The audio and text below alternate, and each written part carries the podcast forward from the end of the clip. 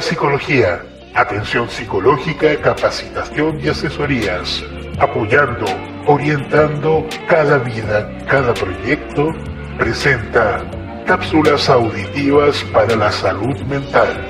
Hoy... Conozcamos sobre VIH.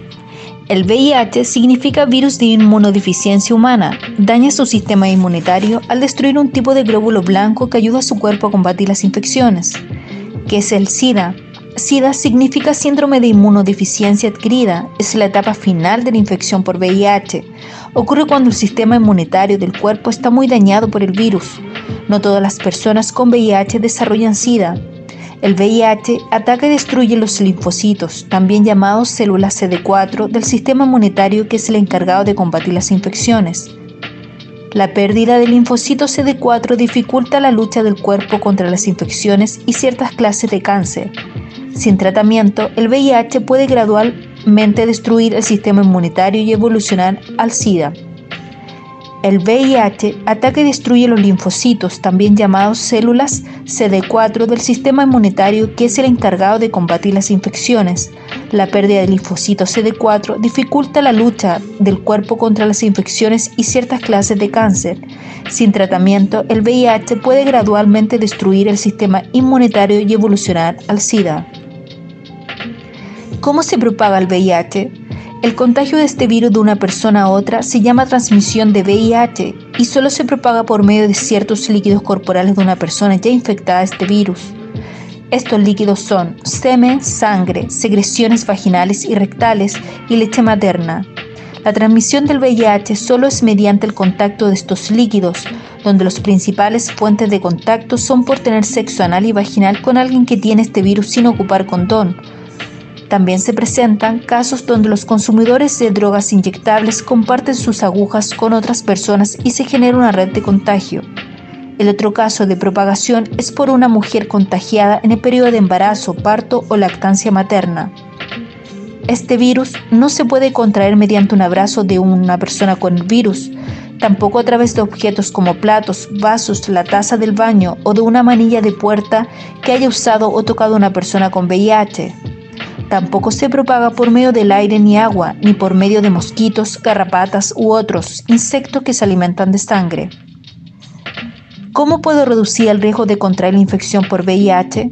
Es recomendable para reducir el riesgo de infección por VIH usar condón correctamente cada vez que se tenga relaciones sexuales, limitar el número de parejas sexuales y nunca compartir agujas para el consumo de drogas inyectables, también los medicamentos contra el virus que se administran a mujeres que se encuentran embarazadas reduce considerablemente el riesgo de transmitir el virus durante el embarazo, proceso de parto y posterior a este.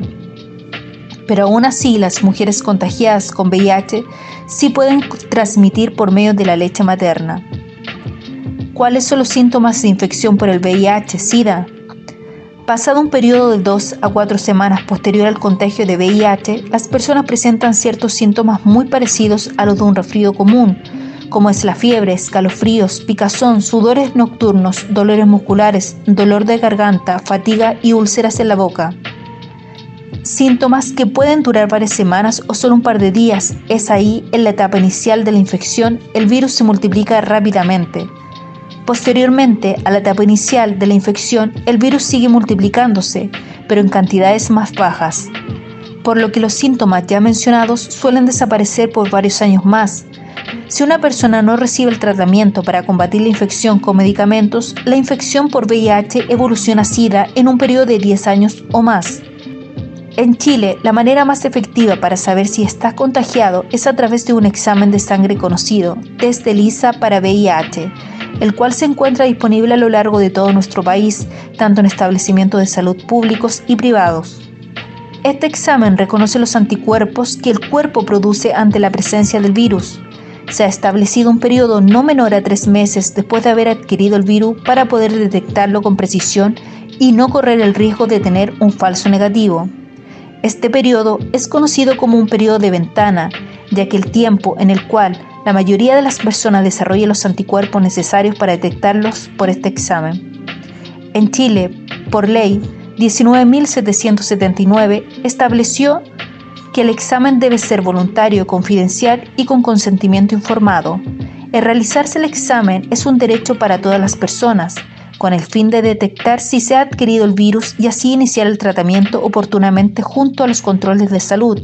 Si el examen indica que no fue contagiado de VIH, se recomienda implementar conductas preventivas mencionadas anteriormente. El tratamiento que se ocupa a las personas es de medicamentos que ayudan a desacelerar el avance del virus en el cuerpo humano. Es una combinación de medicamentos que se usa para tratarlo. Se llama terapia antirretroviral. Hoy en día aún no se descubre la cura para el VIH, lo que sí, si el tratamiento utilizado ayuda a que la persona se mantenga sano por muchos años, puesto que reduce la carga viral en la sangre y en los líquidos corporales, lo que reduce las posibilidades de transmitir el VIH a otras personas sanas. Para todas las personas que se encuentran con VIH se recomienda el mismo tratamiento independiente de la cantidad de tiempo que lleven contagiados. Este tratamiento antirretroviral de VIH constituye una garantía GES-AUGE, el cual asegura el acceso al tratamiento a cualquier persona independiente de la edad, así también como 100% de acceso a protocolo de prevención de la transmisión en el proceso de parto para embarazadas que tienen VIH.